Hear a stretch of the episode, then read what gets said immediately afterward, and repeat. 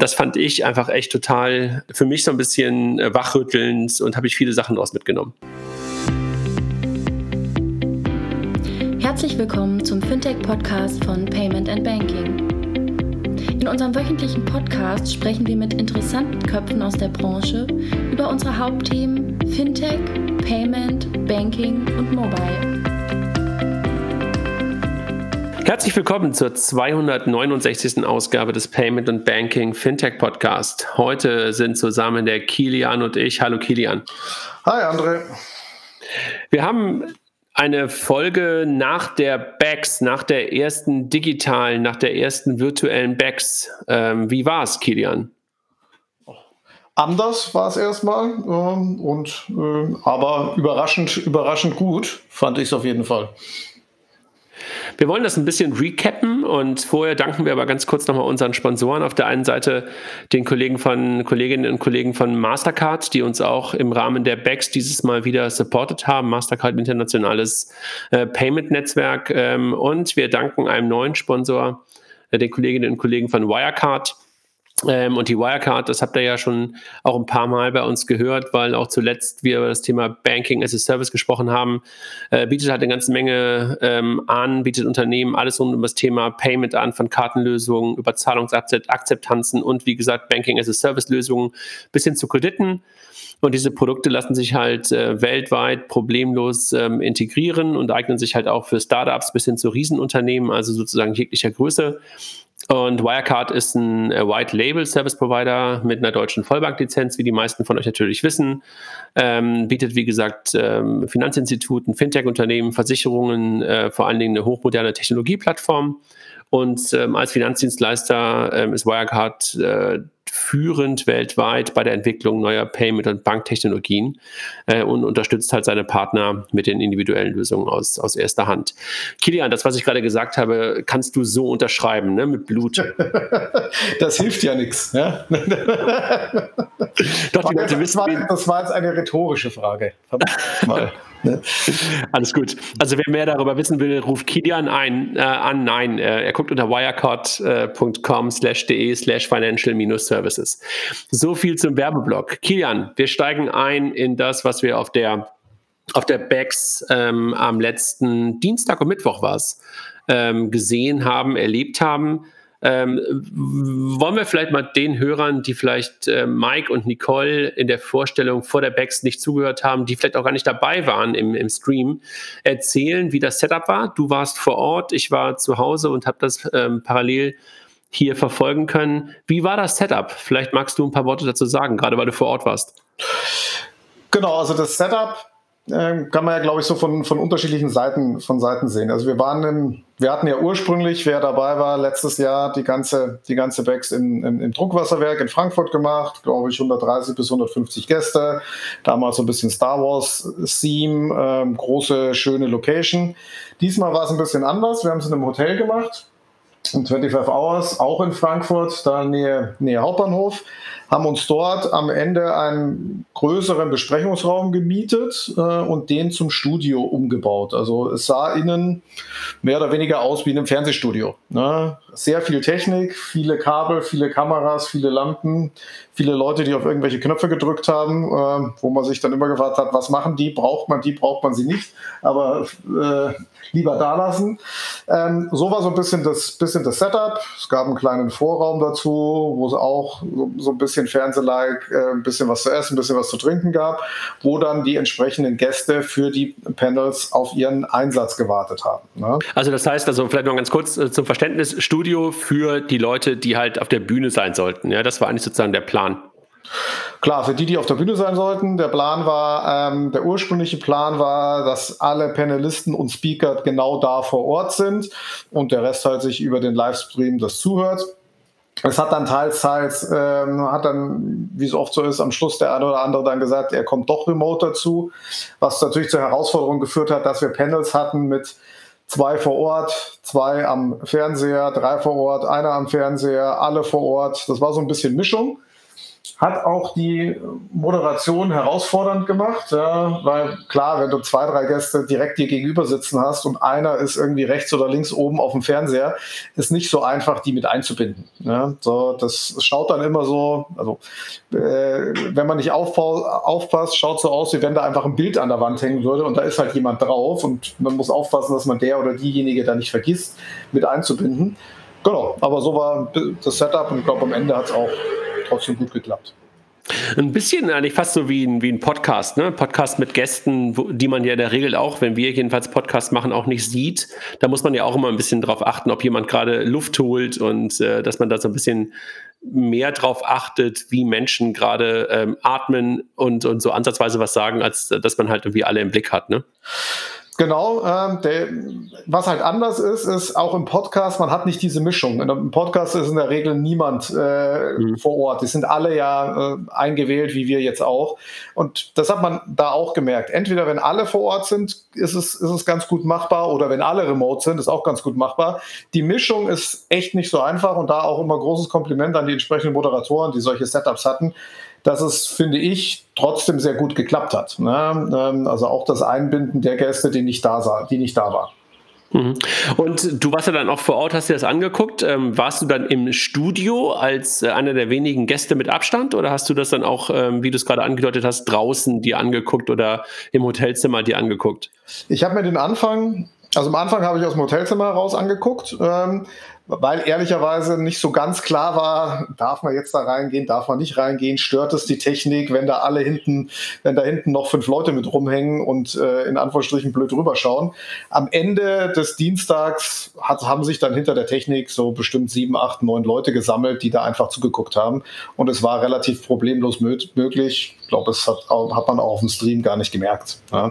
Okay. Ähm, was anstrengend war, ähm, ähm, also neben dem, dass man ja ohne Publikum spricht und eine Panel-Moderation ohne Publikum hat schon eine gewisse Herausforderung, weil du ja keinerlei Feedback bekommst, läuft es jetzt gut oder läuft es jetzt nicht gut und wenn man mal, äh, wenn man mal einen Witz macht, kommt der jetzt gut an oder nicht, weißt du nicht, ja, weil selber, selber lachst du sowieso drüber, aber ob es das Publikum lustig findet, ist nochmal eine andere Frage. Ähm, dieses, dieses Feedback kriegst du nicht. Also ich bin aus meinem eigenen Panel rausgegangen, schwer ein Gefühl zu haben, lief das jetzt gut oder nicht.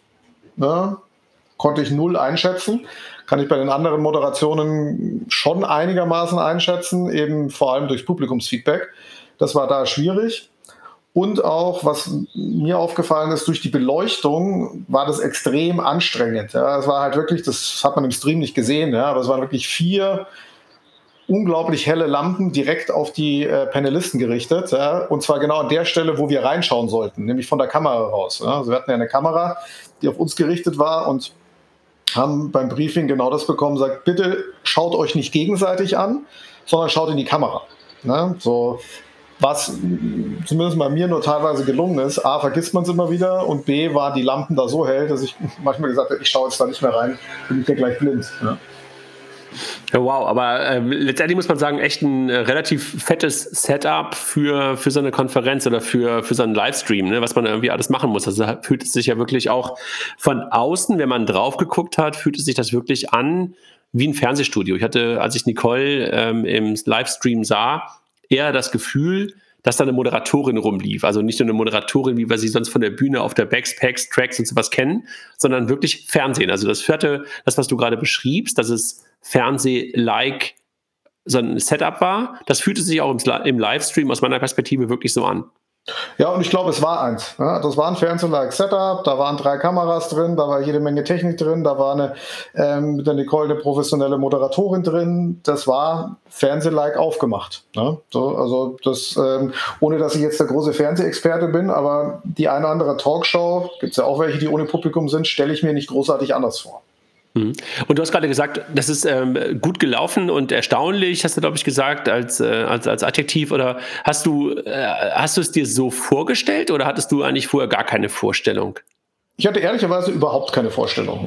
Ich bin ziemlich unvorbereitet da reingegangen. Das Einzige, was ich wusste, ist, meine Gäste kommen und wir setzen uns in den Raum und das wird gefilmt. Aber ich hatte keinerlei Vorstellung, weder wie der Raum ausschaut, Ähm, also das war gut auch so ein bisschen, bisschen Absicht, dass dann ein Überraschungseffekt dabei war. Noch wie groß das Setup ist und wie viel Kamera da ist, wie viel Technik ist, wann man reingeht äh, und so weiter. Ja. Also das war alles relativ spontan und das hatten die Gäste auch nicht. Also ich war genauso schlau oder nicht schlau, wie die Gäste waren. Und ähm, trotzdem fand ich, dass man es nicht so vielen angemerkt hat, dass die alle genauso unvorbereitet waren wie ich. Mhm. Und ansonsten äh, lief aber die, die Backs im Grunde genommen genauso ab wie jede andere Backs, außer dass halt keine Pausen waren, in denen man sich austauschen konnte in realer Form, sondern was wir versucht haben, ist, dass wir das auf Slack und auf andere Kanäle verschoben haben, den Austausch der, der Streaming-Gäste. Ne? Ja, und was man und man, es gab natürlich schon einen Austausch der Leute vor Ort. Es ist jetzt ja nicht so, dass da keiner vor Ort war. Also man, da waren schon echt einige Leute von Ort. Wahrscheinlich waren da sicherlich in Summe 30 Leute vor Ort, mehr oder weniger gleichzeitig. Also manche kamen ein bisschen früher, manche waren ein bisschen länger da. Das Team war sowieso da, die Technik war da und so weiter und so fort. Also da bist du schon teilweise auch bis zu 30 Leute gekommen. Und was wir, glaube ich, da so ein bisschen aus dem Nähkästchen unterschätzt haben, dass die ja auch da sind und die sich trotzdem austauschen wollen. Ja, also dieses, okay, wir schaffen noch irgendeinen Raum, wo sich danach alle hinsetzen können und ein Bier trinken können, ähm, was theoretisch im Hotel schon möglich ist. Also das, das, das haben wir irgendwie vergessen, weil wir, glaube ich, gedacht haben, das ist ein reines digitales Event. Und deswegen gibt es die Austausch, äh, den, den Need für Austausch gar nicht. Ähm, das fand ich so ein kleineres Learning, das wir da mitgenommen haben. Ja. Also du meinst im Grunde genommen, so wie es in, in Hotels mit den ganzen Hygiene- und Abstandsregeln heute möglich ist, hätte man das irgendwie auch noch da abbilden können, ja? Genau. Das war auch so bei meinem Panel so, dass, dass, als wir dann fertig waren. Wir haben natürlich, das heißt natürlich, aber wir haben maximal die Hälfte der Fragen durchbekommen, die wir eigentlich diskutieren wollten. Und dann haben wir eigentlich gesagt, hey, jetzt lass uns noch danach ein bisschen quatschen, irgendwo hinsetzen und ein Bier trinken. Dann so, okay, wo denn jetzt eigentlich? Ja, so, und dann stehst du so ein bisschen blöd rum, merkst, ah, das ist aber ein bisschen ungemütlich äh, und machst es dann nicht mehr. Das war so dieses, okay, das bei zu viel digital hat man den Teil äh, irgendwie vergessen. Ja? Das, mhm. äh, da hätte ich wahrscheinlich auch nicht dran gedacht im Vorfeld. Ja? So. Und sag mal so, dann vom Setup war das ja wirklich auch zwei Tage. Ähm, würdest du sagen, für eine Digitalkonferenz ähm, ist das geeignet, zwei Tage in so einer virtuellen, in so einem virtuellen Format zu verbringen? Oder würdest du darüber nachdenken, das äh, in Zukunft vielleicht irgendwie auch ein bisschen zu überarbeiten? Ich würde es kürzer machen. Ich glaube, das ist ein, war, glaube ich, von viel, wir haben, denke ich, davor gar nicht groß drüber nachgedacht, ob das zu lang oder zu kurz oder wie auch immer ist. Wir haben halt gesagt, wir machen halt dasselbe Setup, was wir vorher äh, physisch gemacht hätten, jetzt einfach hier im Studio. Ich glaube aber für das, äh, wie es konsumiert wird, waren zwei oder eineinhalb Tage eigentlich zu lang, ne? weil man kennt das, glaube ich, in der jetzigen Situation selber, sich da einmal acht Stunden und einmal sechs Stunden vor den Rechner zu setzen und reinzugucken auf den Stream, das ist schon schwer. Also ich, ich würde es nicht schaffen. Ne? So als äh, so lieber den guten Content auf ein, zwei Dinge aufteilen. Äh, also man hätte durchaus auch den zweiten Tag machen können und ihn später bringen können. Ja? Also das äh, wäre sicherlich gar nicht so schlecht gewesen.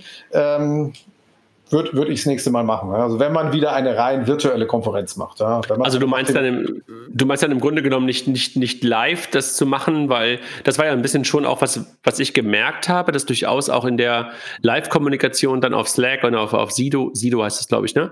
Sido, ähm, Sido ist dein Lieblingssänger. wie, wie hieß, wie, sag mal, wie, wie hieß es? Das, das Umfragetool? Slido. Slido. Slido. Ja. Also Slido, das Umfragetool und, und äh, Slack, wo alle die, die halt ein Streaming-Ticket gekauft hatten, ähm, eingeladen wurden und äh, auch in großen Teilen das Ganze genutzt haben. Da fand ja dann auch live durchaus echt viel Interaktion auf der einen Seite statt, dass wirklich Fragen gestellt wurden, die dann auch von Mike und von Nicole und von den Moderatoren dann aufgenommen worden sind gegen Ende oder auch mal mittendrin im Panel. Und auf Slack fand ja dann auch echt super viel Kommunikation zwischen den Zuhörern statt. Das hättest du natürlich nicht, wenn du es nur aufzeichnest, ne? Doch, hättest du schon. Also du kannst ja aufzeichnen und kannst den entsprechenden Moderator, wenn du den zweiten Teil abspielst, trotzdem im Slack oder irgendwo drin haben und diese Interaktion trotzdem moderieren. Okay, ja, verstanden. Hab ich, äh, könntest, ja. Du könntest, du könntest du machen. Klar, du kannst jetzt keine Live-Fragen an die Panelisten stellen und sie reagieren dann im Studio. Das geht natürlich nicht, aber du kannst die Panelisten oder mal oder den Moderator sagen, hey, ich bin hier im Slack-Channel.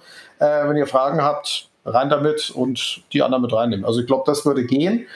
Ähm, das war auch, vielleicht auch da noch so ein bisschen, bisschen Feedback mit den Fragen, ja auch für uns so ein bisschen äh, am Anfang Blackbox zu sagen, okay, wie viele Fragen kommen denn da? Kommen da jetzt viele Fragen, kommen nicht viele Fragen? Wie spielen wir die in dieses Studio rein? Ja? Zeigen wir die einfach, wählen wir vorher aus und so weiter.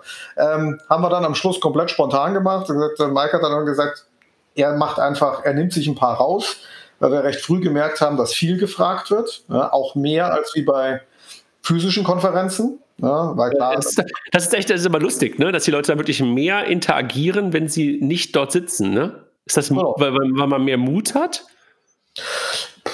Ich glaube, wahrscheinlich ist es eine Mischung. Also Mut ist dabei und klar, wenn du vorm Rechner sitzt und sowieso gerade irgendwie ein bisschen hier auf Twitter, ein bisschen hier auf Slack gerade reinschreibst, dann ist ja auch easy, mal schnell bei Slido eine Frage reinzuschreiben. Das dauert zwei Sekunden. Ne? So. Mhm. Ähm, da ist jetzt nicht mit Melden und Mikro hingeben und so weiter, sondern schnell reingeschrieben, Enter und, und los geht's. Also allein bei meinem Panel waren, glaube ich, 25 bis 30 Fragen.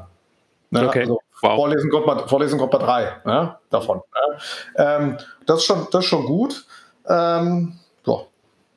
Sag mal, war das deine erste virtuelle Konferenz oder warst du zwischendurch schon mal irgendwo zu Gast?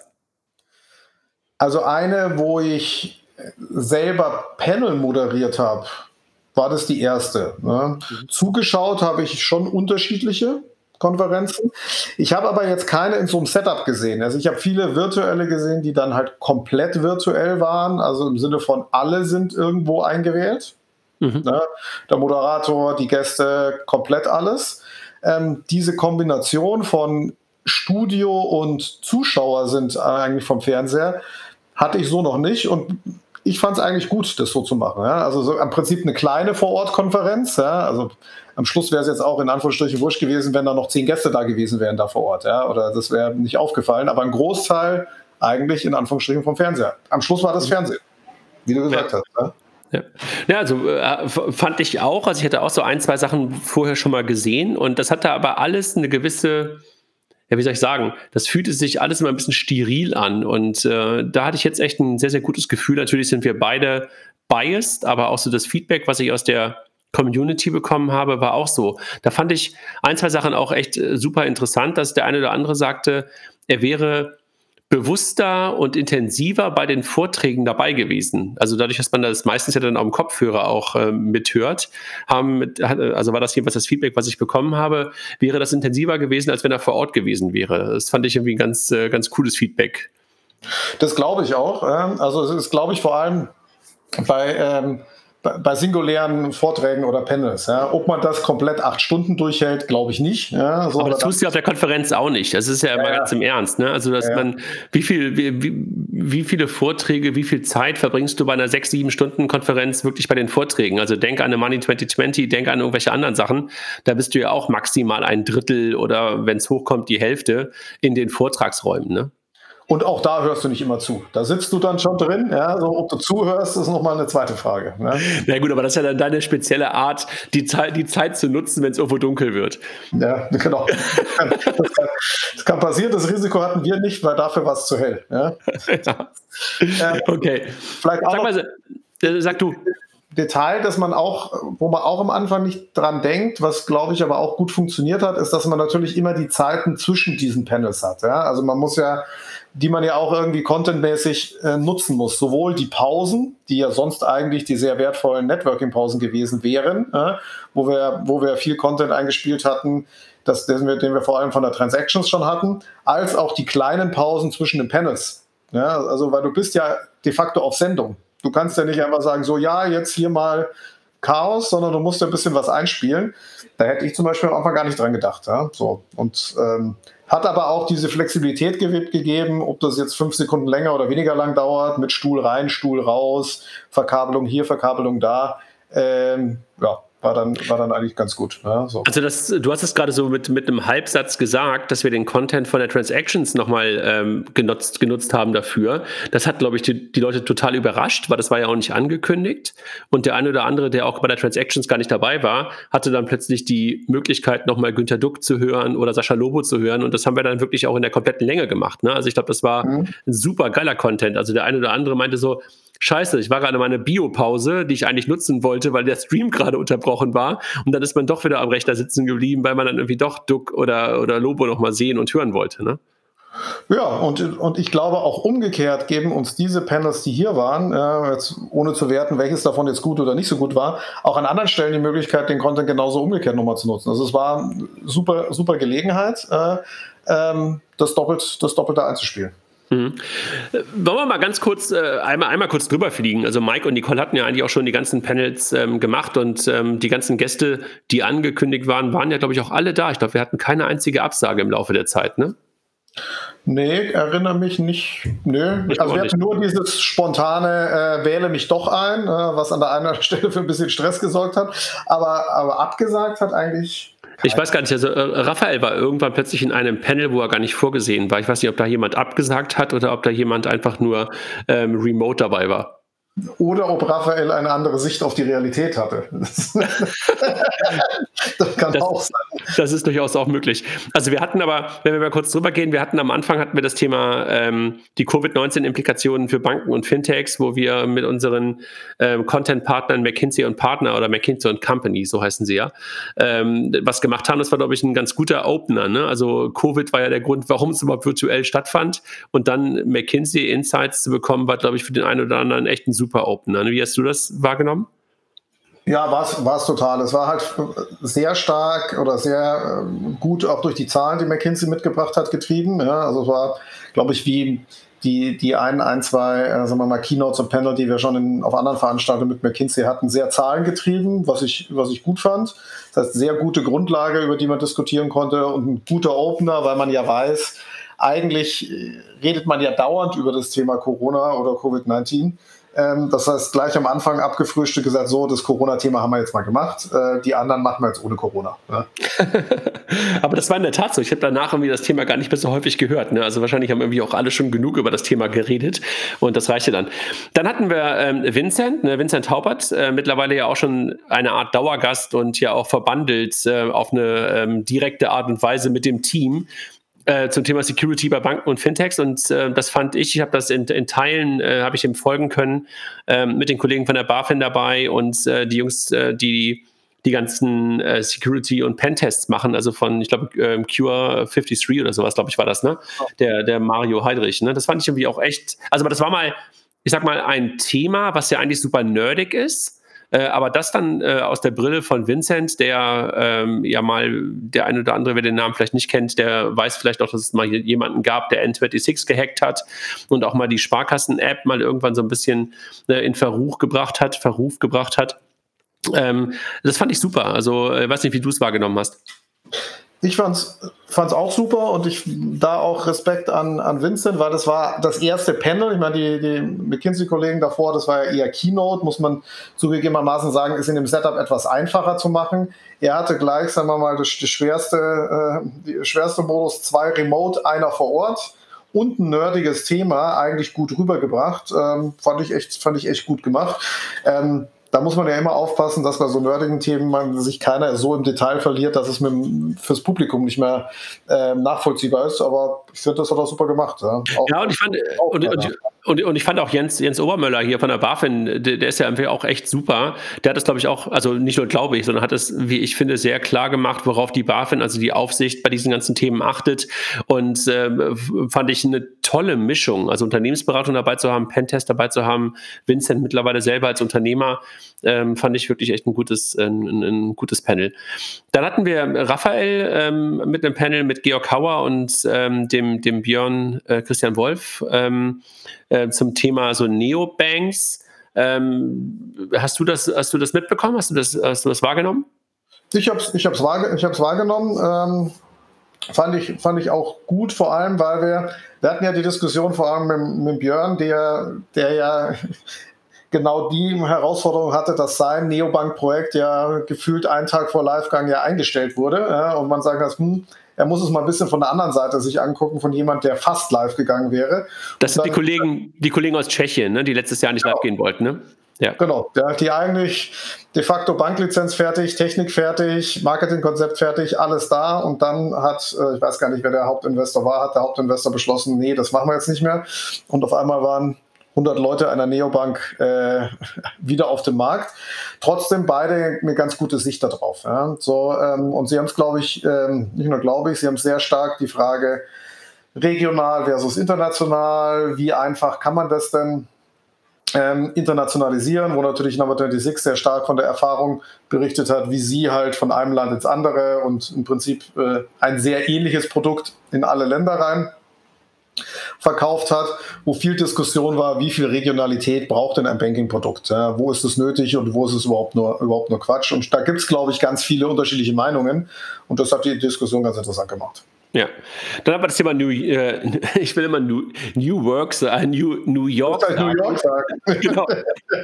Also New Work und digitale, äh, digitale Jobs, was ja gerade vor dem Hintergrund jetzt doch wieder ein bisschen Covid, äh, das war da auch ähm, natürlich auch Teil des Panels, äh, dann äh, ganz, ganz, ganz, ganz stark, wo gerade das Thema Arbeiten verändert hat. Und da war natürlich mit Tamasch und mit, mit Miriam, der Theresa von der KfW und der Martin Thomas von der Bank 99, war natürlich auch echt gut gute Leute dabei, die einfach Einblicke geben konnten, wie sie jetzt gerade gearbeitet haben. Ne? Und die Marina Löwe als, als äh, Moderatorin. Mhm.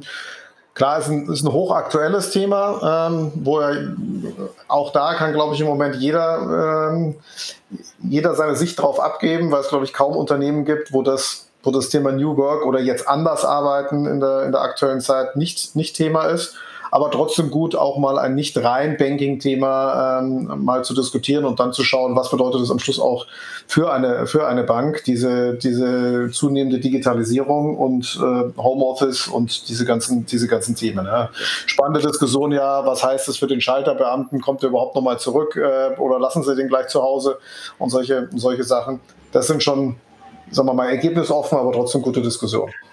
Kilian, ich glaube, ich, ich, ich, will jetzt gar nicht so durch die einzelnen Themen so durchgehen. Ähm, hast du noch irgendwas, wo du sagst, irgendwie, das ist irgendwie so ein richtiges Highlight gewesen oder, oder irgendwas, wo du sagst, ein Downside, was irgendwie nicht so gut geklappt hat bei der, bei der ganzen Konferenz? Also fällt dir noch irgendwas ein, außer dass wir einen einzigen Technikaussetzer hatten?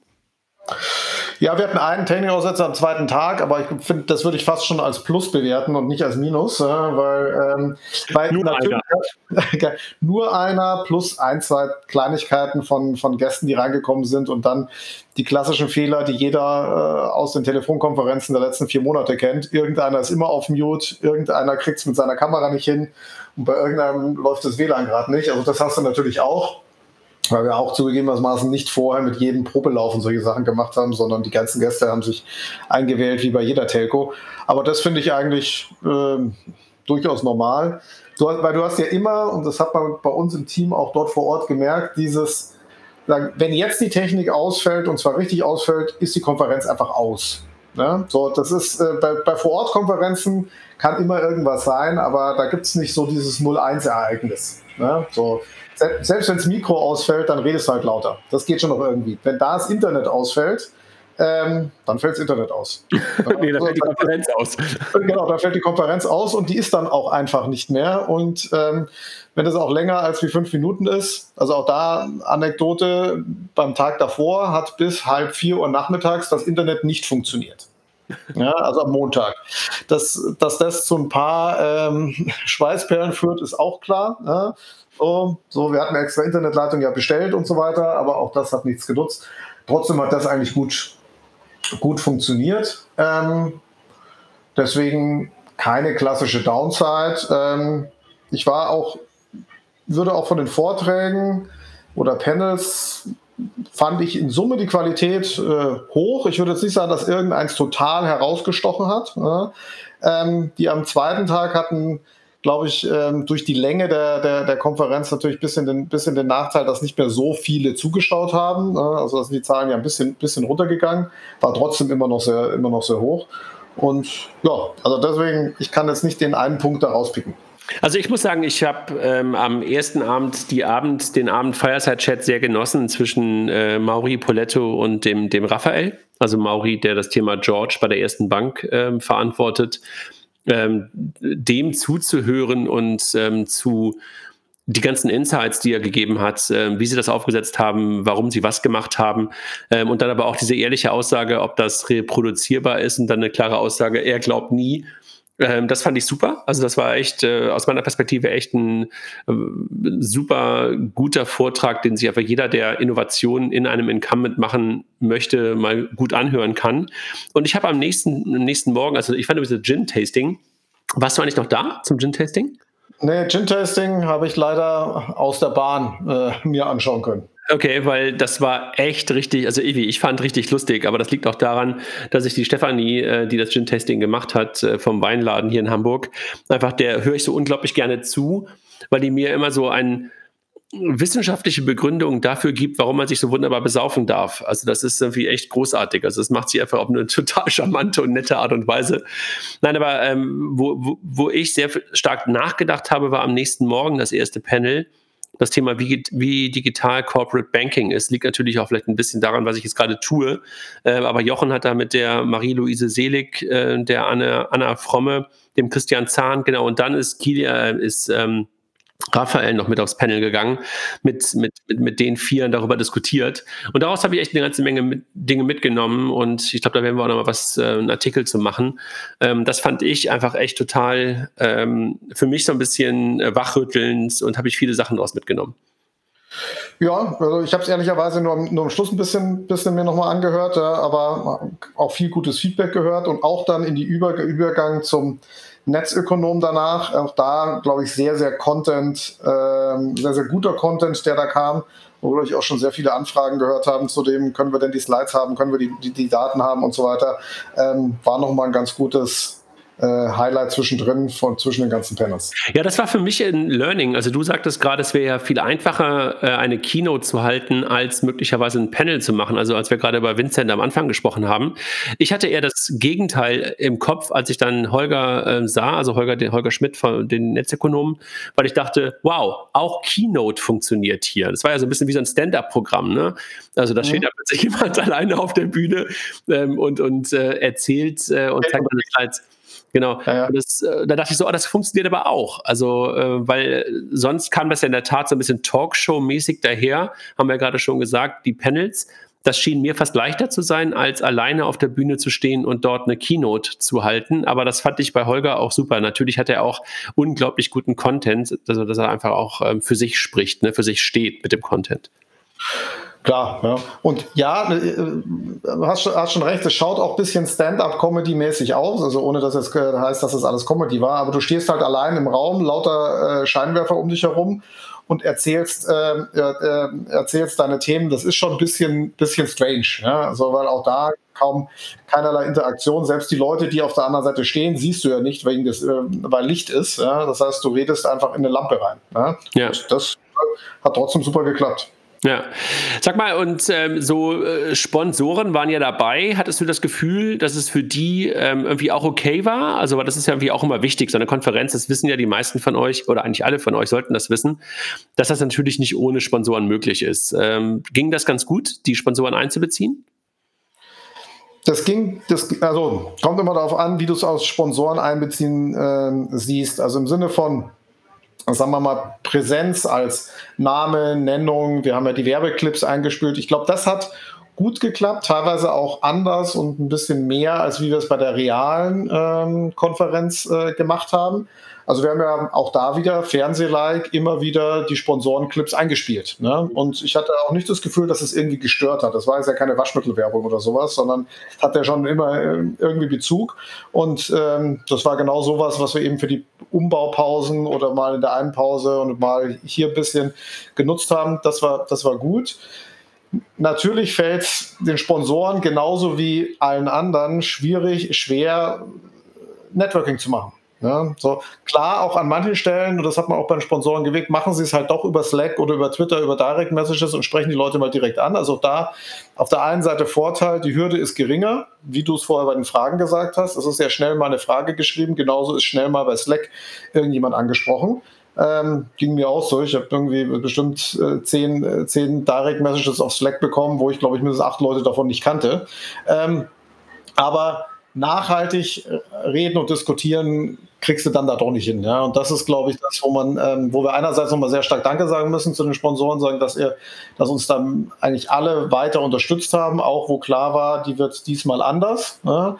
Und die wussten ja genauso wenig wie wir, wird das jetzt gut oder wird das äh, ein Riesenscheiß? Und Gott sei Dank ist es das erste geworden. Also Senacor, Mastercard, Deutsche Bank, Schufa, KfW, DKB, Barzahlen, danke. Vielen, vielen Dank auch für das Vertrauen, weil, wie ich gesagt habe, es hätte auch was anderes rauskommen können. Ähm, in, der jetzigen Zeit ist es natürlich auch, äh, waren glaube ich alle gespannt zu sagen, jetzt schauen wir mal, was die äh, Jungs und Mädels da so draus machen. Ja, ansonsten muss man sagen, so dass das Feedback auf den Social Media Kanälen und äh, bei uns ist Social Media ja vor allen Dingen LinkedIn und Twitter. Die anderen sind ja jetzt nicht so ganz äh, für die Payment-Industrie geeignet. Also wir sind ja jetzt noch nicht so stark auf TikTok. Äh, du hast mir ja vorgeschlagen, jetzt einen TikTok-Kanal aufzumachen. Das werde ich dann mit deiner Hilfe dann äh, demnächst mal tun. Nein, also oder ähm, andere Kanäle. Ähm, das funktionierte irgendwie auch ziemlich gut. Ne? Also da war relativ viel Bass auf Twitter und auf LinkedIn zur Konferenz auch gefühlt mehr als sonst.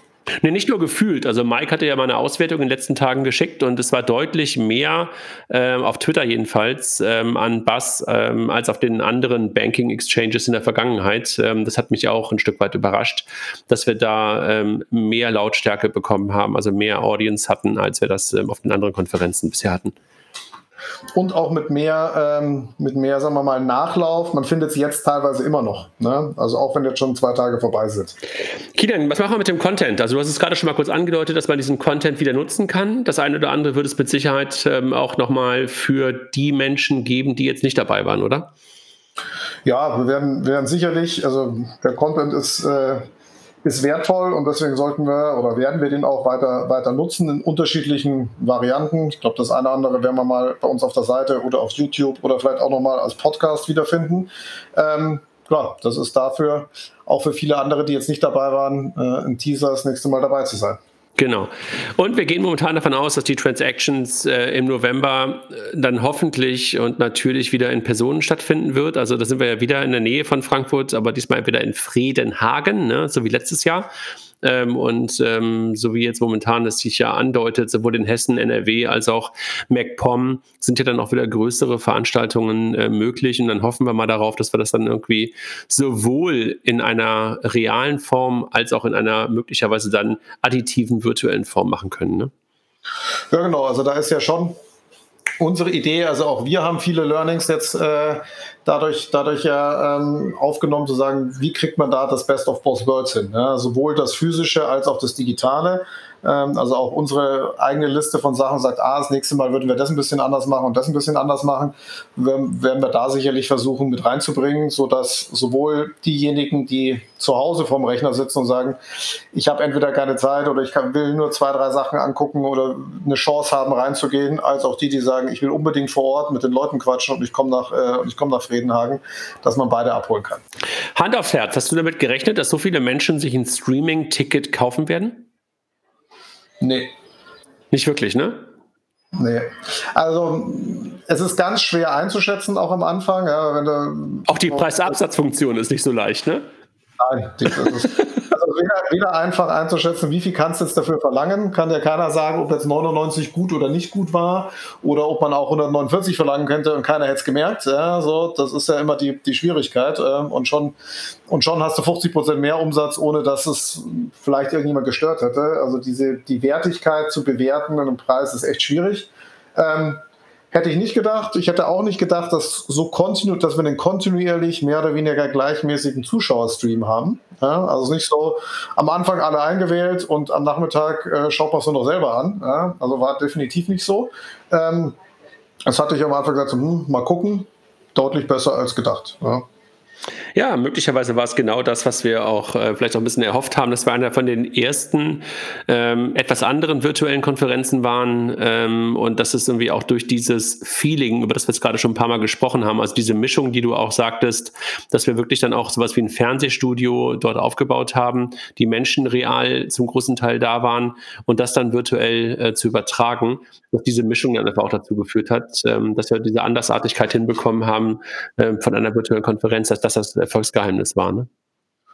Genau, und vor allem diese Fernsehparallelität, die man hatte, die war, glaube ich, also zumindest mal mir davor gar nicht so bewusst, dass wir da jetzt eigentlich eine Fernsehshow machen. Ne? So, auch wenn es jetzt übers Internet übertragen wird und mehr Interaktion hat. Aber von der Art hat sich mehr wie Fernsehen angefühlt, als wie ähm, ein normales äh, Webinar oder sowas. Ja? Und auch da kam an manchen Stellen das Feedback, wenn man irgendwo, auch da sehr ähnlich wie beim Fernsehen, die Möglichkeit gehabt hätte, sich drumherum hinzusetzen und zuzuschauen. Also wir haben ja da auch vom Setup, die Leute, die zugeschaut haben, saßen im Raum davor und haben es über den Fernseher gesehen. Mhm. So, wären die drin gesessen, Ja, also hat natürlich der Raum es sich hergegeben, aber hätten wir eine Location gehabt, wo die Leute drin gesessen wären, so, dann wäre das äh, sehr, sehr ähnlich wie die Sonntagabend-Talkshow, die wir alle kennen. Soweit war das. So, dann hättest du auch noch ein, zwei Meldungen aus dem Publikum machen können, hättest natürlich kleinere Runde gehabt, aber dann, wie gesagt, dann wären da 30, 40 Leute gesessen drumherum, vorne Panel. Glaube ich, hätte auch Spaß gemacht. So, das heißt, was nehmen wir daraus mit? virtuell ist möglich, aber irgendwie gehört eine reale Komponente dazu. Das war, glaube ich, irgendwie echt ein starkes Learning. Ne? Also dieses Studio hat äh, diese Andersartigkeit geschaffen. Ähm, mhm. Wir möchten in der Zukunft trotzdem wieder Konferenzen haben, wo wir uns sehen. Ne? Genau, das wollen wir, das wollen wir haben, äh, weil allein Exchange im Namen äh, ist für mich dann doch nicht nur digital. Ja, aber vielleicht auch zukünftig dann immer auch mit digital. Das kann ja auf jeden Fall ein Learning daraus sein, dass man das dann immer mitnimmt. Ne? Genau. Und umgekehrt, Fernsehshow ist doch nicht so viel anders. also wenn jetzt einer fragen würde, wolltest du das als Fernsehshow machen, würde ich sagen, so weit weg ist es nicht. okay, das heißt also, wir machen demnächst eine Netflix-Serie, ja, aus Payment und Banking. Genau, ne? Sonntagabend bitte, 10 Uhr. so, wir danken unseren Sponsoren von heute, den Kolleginnen und Kollegen von Wirecard und von Mastercard. Kilian, haben wir ansonsten noch was, äh, worauf wir hinweisen wollen oder was uns jetzt gerade noch ähm, wichtig war aus der, aus der Banking Exchange? Wir haben einen Live-Blog noch, den kann man nachlesen. Ne? Also man kann das Ganze nochmal nachverfolgen, wer halt nicht dabei war. Ne? Man kann da viel nachverfolgen, man kann auch unter dem Twitter-Hashtag sieht man auch sehr viel. Also wenn man einfach mal Bex20 eingibt, kann man auch den Tag nachverfolgen mit der entsprechenden Interaktion. Genau, und wir freuen uns auf jeden, der zur Transactions kommt im November. Alles klar. Kilian, dank dir. Dann haben wir einen spontanen Podcast gemacht, der sich um die letzte Banking Exchange in dieser Woche gedreht hat. Und ähm, Dankeschön. Tschüss. Dir auch. Bis dann. Ciao. Ciao.